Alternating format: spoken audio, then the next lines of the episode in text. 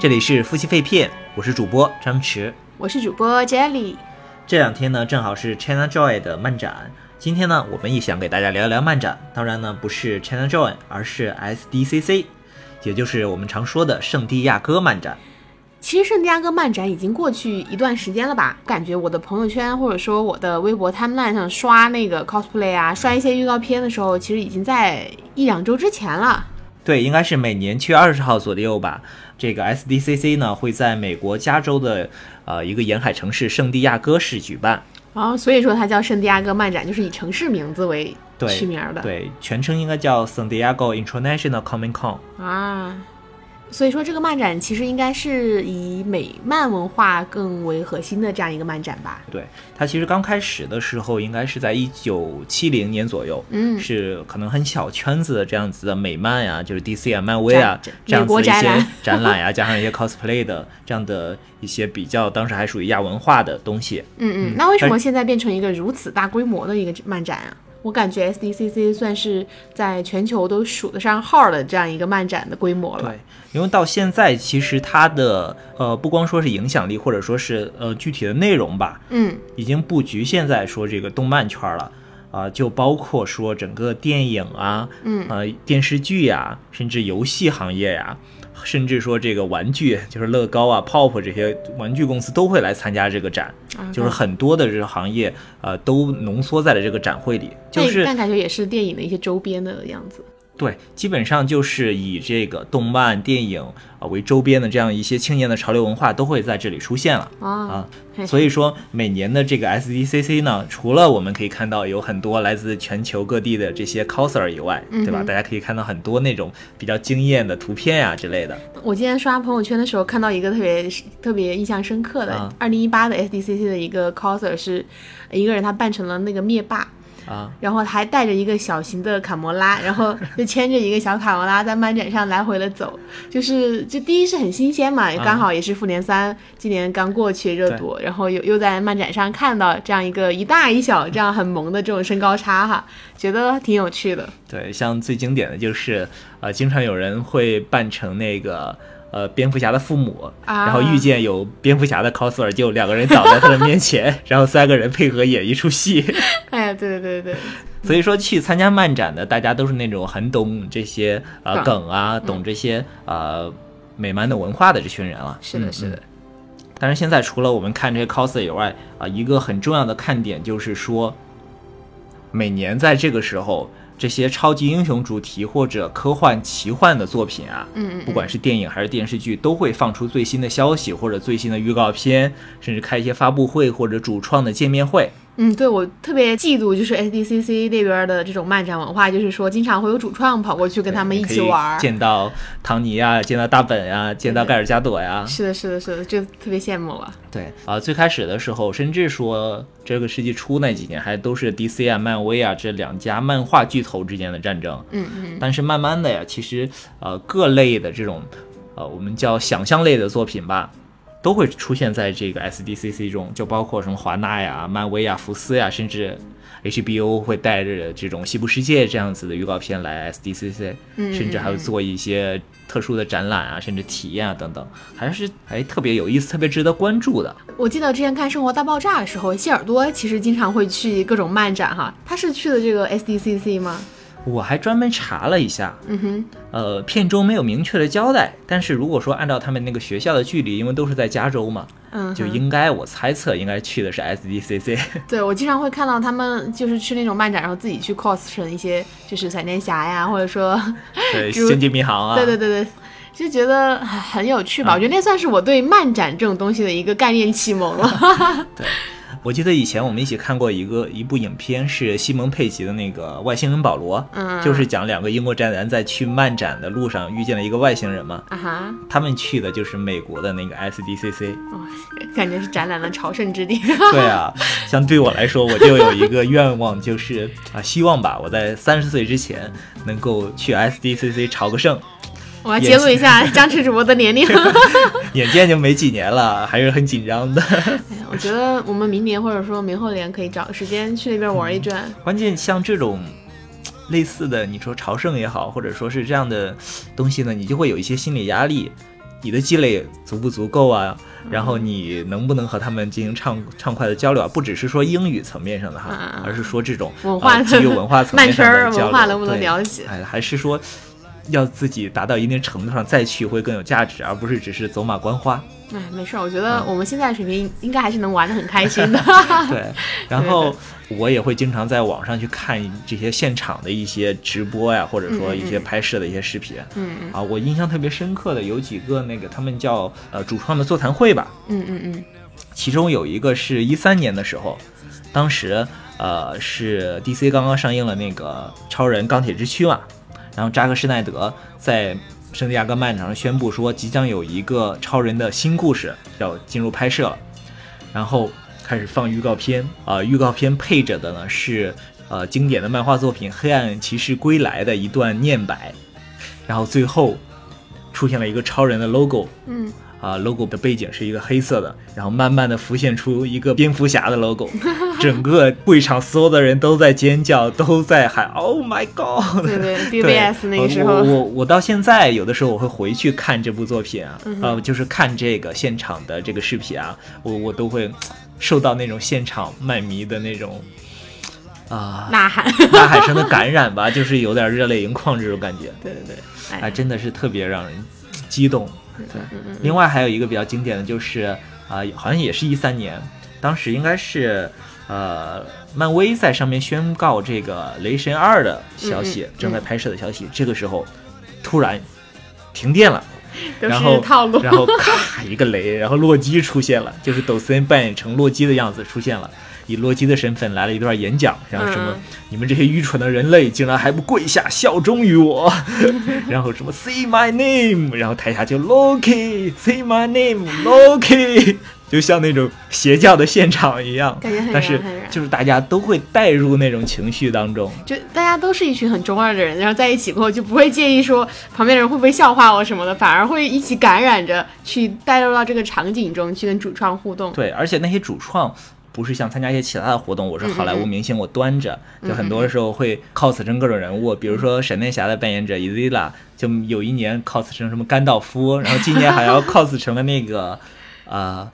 超级玛丽中的那个粉色的蘑菇，还穿着吊带袜，特别搞笑。对对对，我见过那张图片，今年好像还上了一个什么《时代周刊》的封面，对，就是特别萌。像那个亨利，超人的扮演者亨利，他有一年就戴着那个 V 字仇杀队的那个面具，然后去找自杀小队那群人签名，然后签完名之后偷偷的一些和马克罗比来一个拥抱。哇！他们每个主创也好，或者说卖迷也好，都挺享受在其中的。嗯嗯嗯。我记得今年好像还有一个特别逗的，就是马克哈米尔，卢克的扮演者，然后他今年 cos 成了一个。呃，留着川普发型的达斯维达，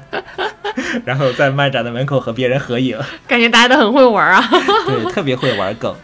呃，然后咱们继续说这个主创的见面会哈，今年也是特别精彩啊哈。呃，是那个在《神奇动物》第二部《格林德沃之罪》上，呃，在那个专场上呀，然后入场的时候会给每一个粉丝发放一个白色的手环，嗯哼。啊，在活动期间，小雀斑在台上挥舞魔杖，念那个荧光闪烁的时候，所有的手环就会同时点亮，好酷哦！对，然后等活动快结束了的时候，小雀斑再一念咒，然后所有的手环和现场的灯光都熄灭了。嗯然后这个时候，灯光一闪，然后德普已经化妆成了格林德沃，然后出现在会场里，发表了一场那种面向巫师的演讲，就特别的带入。大家好像能够跟主创一起去重现到那种电影或者电视剧中经典的桥段和场景，我觉得这一点是在国内的漫展很少见的，就很嫉妒吧。对 对对，国内的漫展可能会更商业化一些。对，说到这里，在中国啊，其实会经常看到我朋友圈有些人会去一些很日漫的这样的一些二次元二次元漫展，对对对。但是美漫的这种漫展好像在国内还挺少见的。对，在国内呢，像我们二零一六年的时候，其实一起去过那个 BGCC，嗯，就是北京的这个潮流漫展，对，Comic Con，啊，但是呢，这两年可能是因为北京一些政府政策的原因哈，嗯，北京的整体的漫展会比较少，在上海那边，其实每年会有这个叫 HHCC，就是上海的这个 Comic Con 嘛。SHCC 对，二零一八年的这个 HHCC 呢，会在这个十月二十六号到二十八号哇啊，，有机会的话，我们希望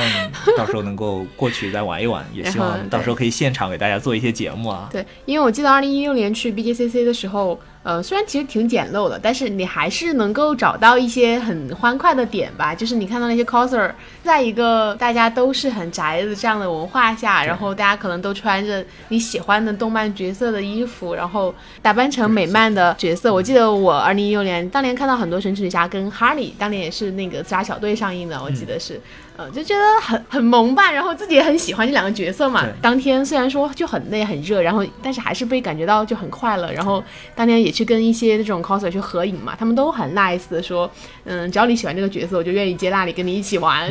啊，就觉得好好幸福。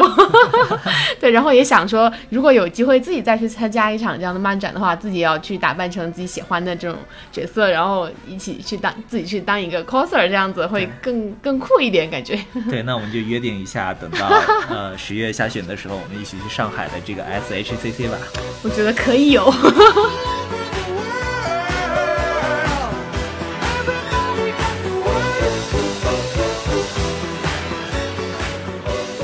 我们这期节目呢，主要还是想跟大家聊一下电影。今年下半年和明年的上半年呢，也即将上映一些欧美幻想类和超级英雄类的片子，嗯、都是我们特别喜欢的哈。然后也在 SDCC 上放出了一些预告片。我们其实今天这期节目呢，更主要的是想跟大家分享一下我们看完预告片之后的一个感受，或者说这种剧情盘点吧。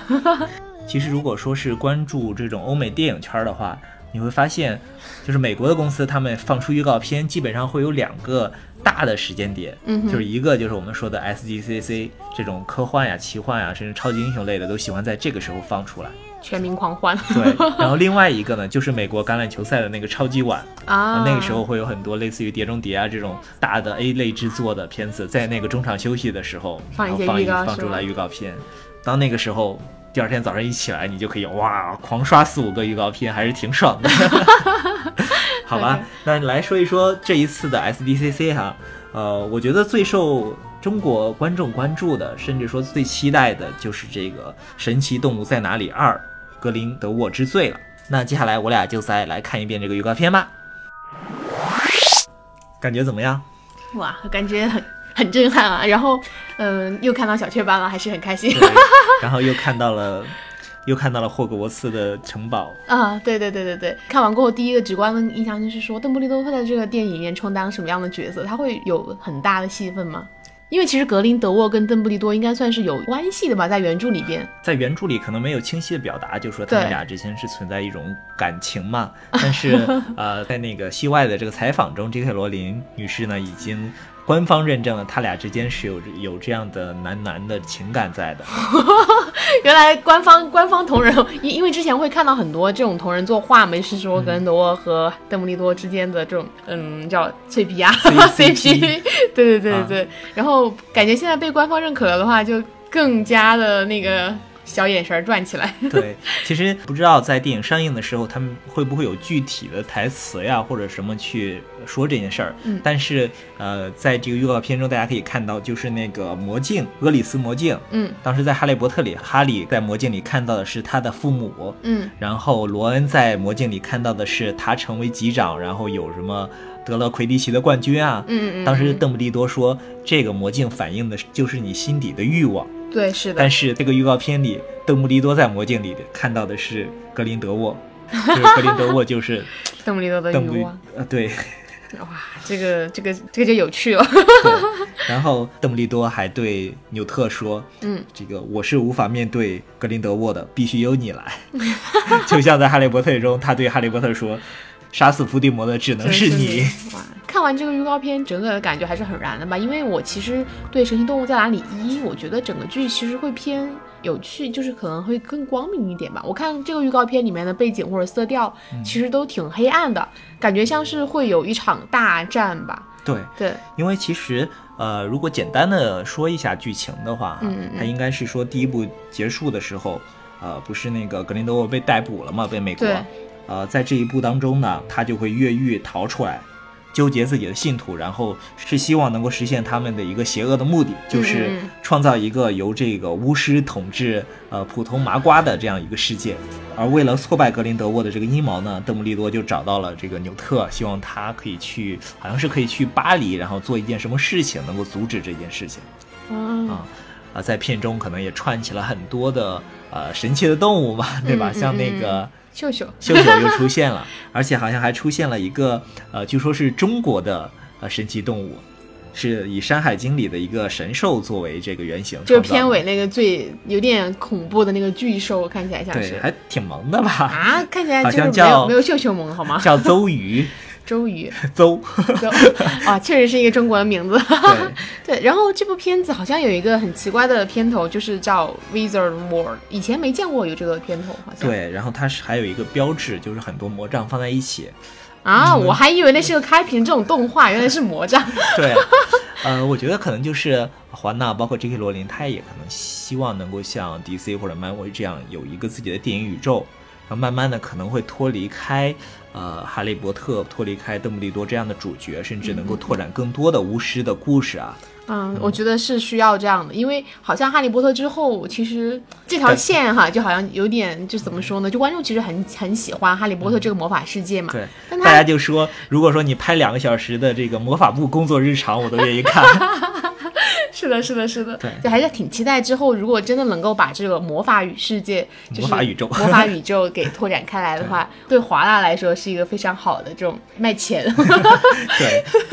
而且我说一说这个 logo 啊，刚才说那个魔杖组成的 logo，对，它有点像一个开屏这样子的一个炫的这样一个动画。对对对对，我当时没太注意是一个魔杖的形象。然后查了一些资料啊，嗯说这几个魔杖是伏地魔的、罗恩的、赫敏的、哈利的、邓布利多的、纽特的，然后还有两个是上一部中那两个姐妹花，啊，她们俩的，然后最后一个是格林德沃的。就还是，哎，挺酷的。如果能收藏齐，突然想去收藏齐这几个魔杖。好的，我们已经有一根魔杖了。对，然后其他的，呃，还有什么彩蛋呢？就是说，嗯，哦，最后出现了那个魔法石的制造者，就是那个炼金术士尼可勒梅啊，对对对，尼可勒梅。啊。对，然后另外上一部中，呃，我觉得我个人还比较喜欢那个麻瓜角色，呃，雅各布也会回归。然后那个默默然也也在里边儿，应该是一个主角的成分吧对，看起来好像还还挺挺凶的。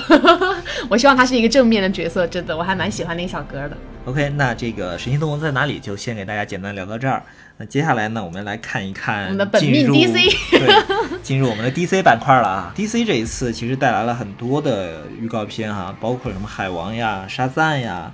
呃，甚至说有一些啊、呃动画电影，呃，少年正义联盟啊，嗯嗯甚至还有这个。呃，CW 台的这个美剧《闪电侠》的第五季啊，等等，然后神奇女侠也也是有一个内部的未公开的一个片段，对，很羡慕呀。对，呃，但是很神奇的是，这一次漫威呃没有参加这个 SDCC，他以后可能会搞自己的这样的活动，哇，就像现在苹果从来都不参加 CES 一样，嗯，对，都自都是搞自自己的发布会。OK，那简单的还是先来聊一聊这个海王吧。嗯嗯，毕竟马上就要上映了，其实，在下半对，年。在呃二零一八年十二月二十一号的时候会上映。对，OK，那我们再来看一看预告片。海王的预告片看完就感觉又不太一样了，因为其实这个角色已经很熟悉了，他在正义联盟中都出现过嘛？对对，在正义联盟中，正联中也已经出现了，但这应该是海王的第一部个人电影。我看完第一个感受是觉得，就海王挺帅的。他在正义联盟中其实有一点鸡肋了。当时聊也会觉得说，在正联中的这个作用啊，好像有点有点弱。其实还挺期待说这部电影能够把海王个人魅力展现出来的。嗯、我看完两分钟的预告片，好像海王还挺挺搞笑的，在有一些场景中，好像有一些很就是日常这种对话的这种桥段哈，感觉挺可爱的。其次，梅拉跟他应该是有一个很强的感情线的吧？对对，对我很喜欢梅拉，就长得很漂亮。身材很棒。对对对，嗯，其次的话，我感觉，哎，我其实之前不知道说里面还会有一个他小时候这种小的海王这样的一个角色。我刚刚看到一个小男孩，我觉得很可爱，很正太，怎么就长成了这样？长成了一个毛人。对怎么长大变成了一个这种那么粗壮，然后头发那么长，那么奇怪的？杰里应该是现场见过 Jason Momoa 吗？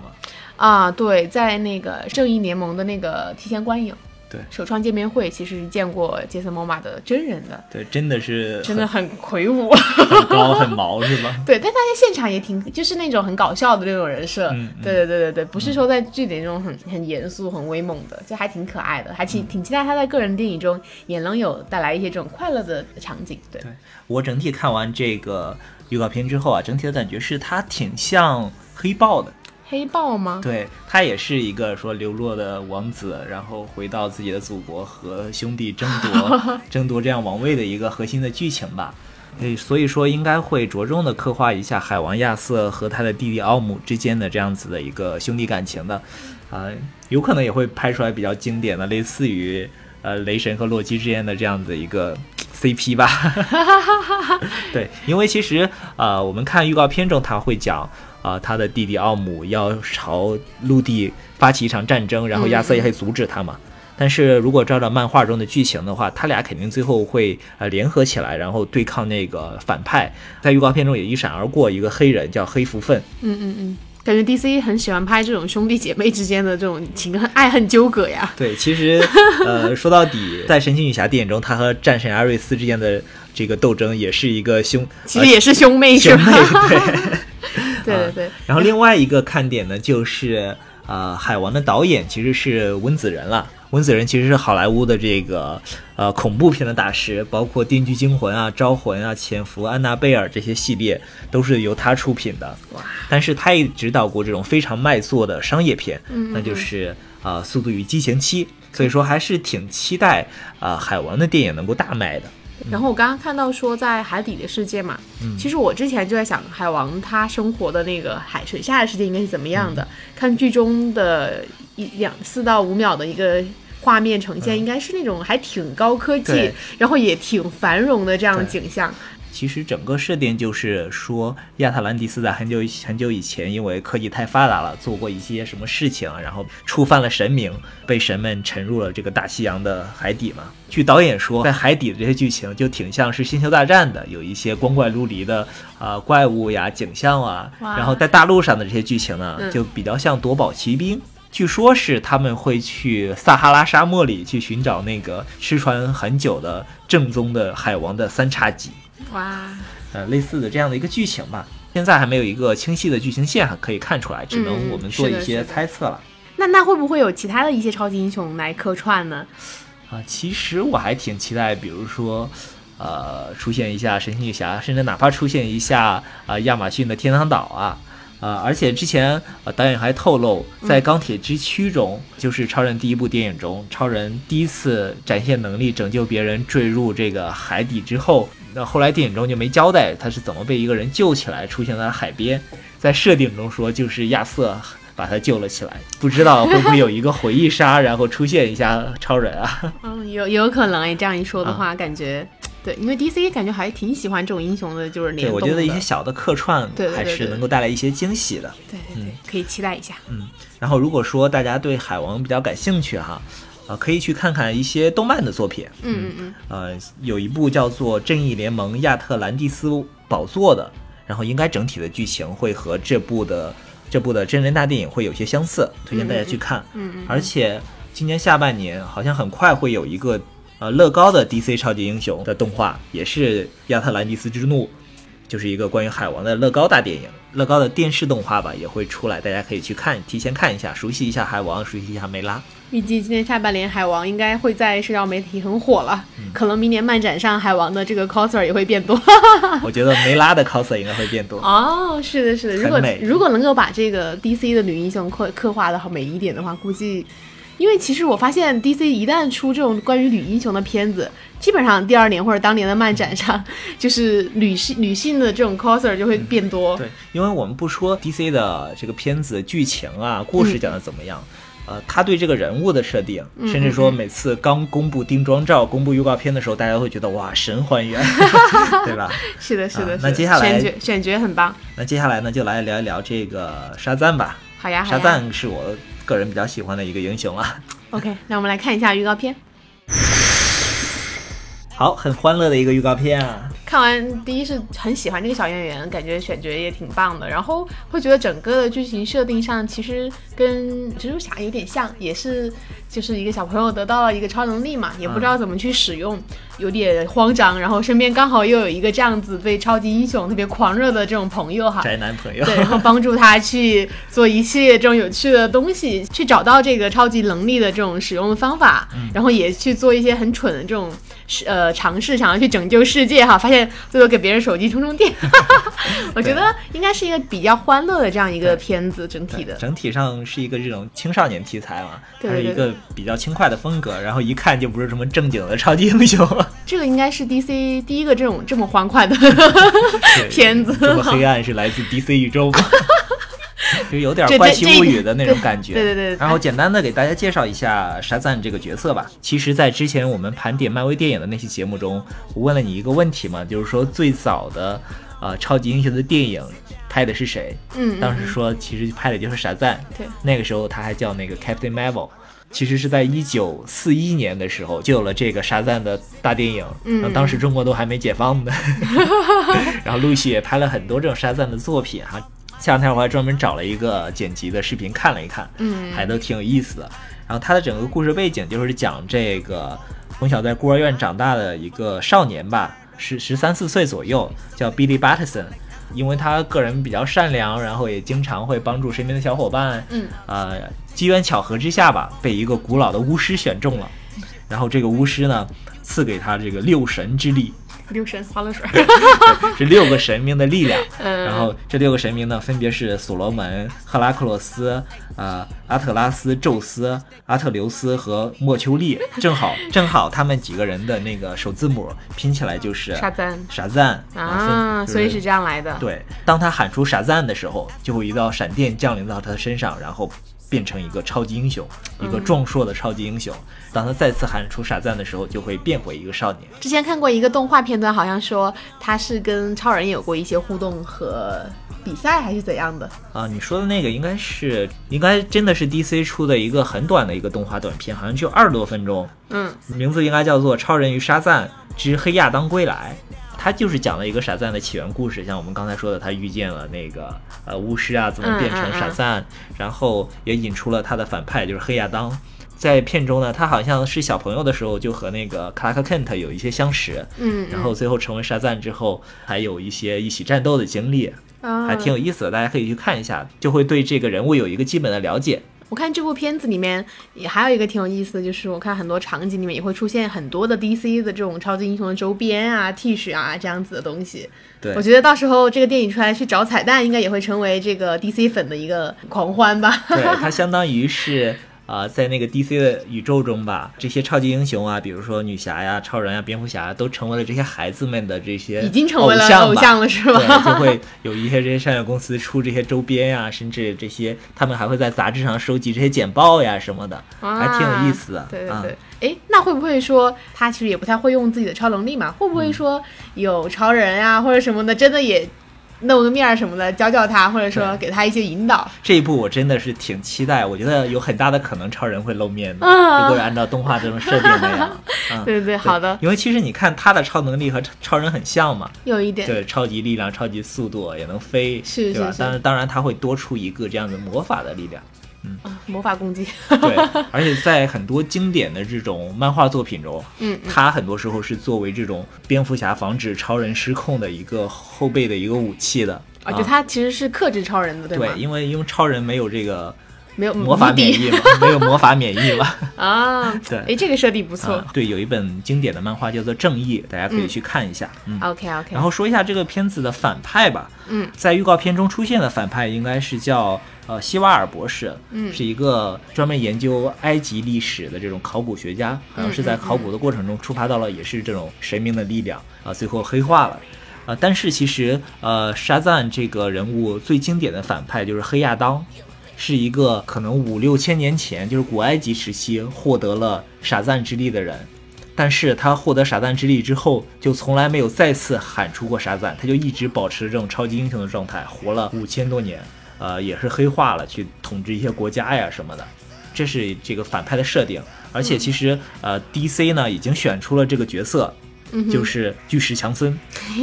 对，呃光头黑亚当。对，之前一直说会有一个这个黑亚当的这个独立电影，嗯嗯，但是我觉得肯定他也会出现在沙赞的电影中吧。就是 DC 一直藏着这个人物呢，就像当年大家都不知道 BBS 的最后会出现这个毁灭日一样。算是一个大的彩蛋吧对对对，OK，那 DC 就先连到这儿哈，然后下面这一部呢，是我个人可能之前没有那么期待，但是看完预告片之后，直接被惊艳到的一部影片，就是这个怪物宇宙的第三部啊，《哥斯拉二：怪兽之王》。好，先看预告片。哇，好酷啊！我觉得这部电影还挺惊艳的，整个场景就感觉很末日电影的那种感觉嘛。然后我最喜欢的那个小十一，也就是演那个《怪奇物语》的小小女演员也出镜了，嗯，就感觉毫不违和吧。它特别适合和这种怪物出现在一起。对对对，就感觉又增加了一些这种恐怖的这种气息。这一部电影应该还挺挺好看的。对，其实之前我们在电台中也聊过哈，就是这个叫环球的怪物宇宙啊，嗯嗯嗯，就是从第一部哥斯拉啊、刚到这个金刚骷髅岛，然后到这个我们刚才看的这个哥斯拉二怪兽之王，然后甚至说已经定档了第四部叫金刚大战哥斯拉，哈，还是挺期待的。而且这个预告片中其实放出了除了哥斯拉之外的其他的三个怪兽，嗯，我看到有一个很大的，然后好像还有这种蛾子翅膀还是什么，嗯那个是正派还是反派？我感觉我已经就是我从那个预告片肯定是看不出来说哪只怪兽是好的还是坏的，我只知道说哥斯拉肯定是好的，因为它毕竟是跟人类一起去作战的。对，那另外几只之前没有见过。啊，其实另外几只啊都不是什么原创的怪兽，都是在日本拍哥斯拉这些历代的哥斯拉电影中都已经出现过的这些经典的怪兽啊、集合了一下是对吗？，你刚才说的那个类似于一个大飞蛾或者大蝴蝶一样的，嗯，它叫摩斯拉。哇然后按照片中的设定哈，呃，之前两部电影中不是说有一个这样叫帝王组织嘛，嗯对，他就专门专门去去发展去发发掘，或者说去找这些怪兽，然后呃，去希望运用他们的能力嘛。然后这个帝王组织呢，在这个中国的神话遗迹中发现了有这种呃，类似于古代人崇拜这种大蝴蝶的这样的一个形象。嗯然后而且在好像是在云南 发现了一个活的这样的蝶蛹，嗯，而且它好像马上要苏醒了。而它苏醒之后，就是你在片中看到那个散发着神圣光芒的这个摩斯拉。对对，感觉啊应该是魔法攻击的，然后也会飞，挺酷的如。果说按照以前的设定，应该是光系的小精灵，远程攻击光系小精灵 它好像是有心灵感应能力和能和人类进行沟通是吗按按照之前的设定哈，我看到那。个有有一个场景，好像小十一也去准备尝试摸一个什么怪兽的头，我不知道那个是不是他那个应该是哥斯拉，啊嗯，？那个情节一个是特别像那个《怪奇物语》嘛，对对对而且也特别像那个，而且也特别像《金刚》中那个女主去摸金刚的鼻子的时候那个场景。对对对，就是这种人和这种特别大的怪兽的这种互动互动，嗯好像确实挺像的。就每部这种大的怪兽电影里边都会有一个这样渺小的人类，然后去跟怪兽有一些这样的小互动。对，呃，然后第二只怪兽呢，就是那个站在火山口有一个有一个翼龙，一样的东西它叫拉顿，是这样的一个火系的、啊，火系的神奇宝贝啊。对对，然后最后你看到那个有个三头的，嗯，叫三头金龙基多拉。按照就这个就是那个最大的反派吗？对，呃，按照之前的设定，他应该是大 boss 大反派，到时候这个哥斯拉呀、摩斯拉呀和拉顿会集结起来对抗他。按照之前的设定是，前面三个它都是地球上原生的这种怪兽，一旦出现这种破坏地球生态平衡的事情出现的时候，它们就会出现嘛。三头金龙基多拉呢是来自宇宙里的怪兽，啊，当它出现了以后，这三个就会集结起来对抗基多拉。所以说这部片子最大看点应该是这种怪兽之间打仗是吧？对，其实我们看这些我们叫这个怪物宇宙的片子，没人去看这些 人类之间的剧情的，对，只要有怪兽出现那就够了。然后这一部中，我们非常喜欢的这个哥斯拉也会出现啊，看身形好像又胖了一圈儿。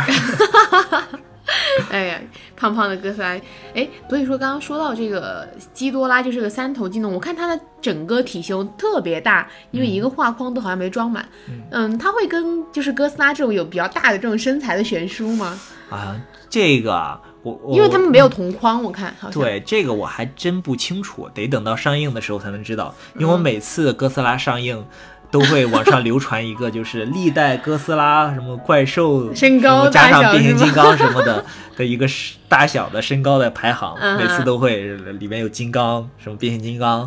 呃，还有什么环太平洋，然后再加上哥斯拉这些怪兽的一个身高任务排下来。嗯，好吧，好吧，那到时候只有等上映之后，我们可能就能够直观的感受到。对，到时候我们也肯定会聊这部电影了。嗯嗯然后最近其实我还看了一个呃关于哥斯拉的作品啊，嗯是奈飞出的一个哥斯拉的动画，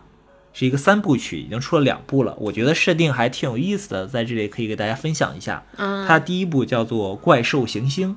讲的是哥斯拉这个怪兽出现了之后，然后整个地球文明都被它毁灭了。嗯，残存的地球人在呃两个外星种族的帮助下，也是两个流浪的外星种族的帮助下，然后造了一艘宇宙飞船，逃到了这个宇宙当中，然后寻求这个种族的延续。当他们繁衍了一代之后，他们并没有找到合适的星球，嗯嗯，然后他就想，哎，那如果说按照这个相对论的话，地球已经过去了两万年了，那我能不能回到地球看看这个哥斯拉是不是已经死掉了呀？地球是不是又又适合人类居住了呀？他们就回到了这里。第一步就讲回到这里之后，他们发现地球并没有呃恢复成一个适宜人类居住的地方。反而是很多的动物和植物都哥斯拉化了，然后，然后中间和这个呃哥斯拉有一定的战斗哈，打败了一个类似于哥斯拉的生物，但是没想到那只是一个普通的生物，然后最后那个巨型的哥斯拉，那一个哥斯拉又出现了，把他们打得溃不成军。嗯嗯嗯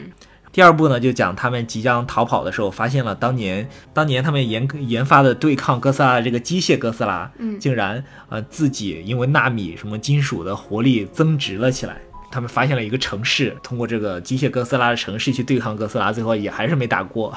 第三部还没有出了，好像在一九年也会出。按照彩蛋来说，也是会对抗这个三头金龙基多拉了。嗯嗯哥斯拉其实是一个很经典的一个 IP 了，几乎每年好莱坞呀，或者说是各种动画呀，甚至日本啊，都会出这种哥斯拉电影。如果你喜欢哥斯拉的话，基本上每年都会看到他的电影。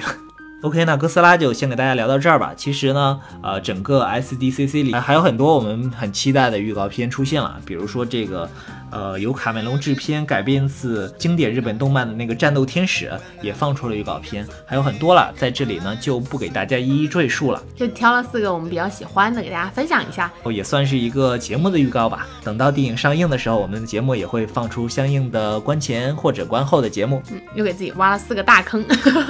OK，那这期节目给大家聊了聊我这种美漫宅男的朝圣之地 SDCC，然后也分享了几部电影的预告片。嗯，之后呢，如果有机会的话，也可以给大家聊一下这种日圈儿哈，就 ACG 圈儿以及这种日漫漫展这样一些文化，也给自己挖个坑在这儿。OK，那这期节目就到这里吧，拜拜。下期再见喽，拜拜。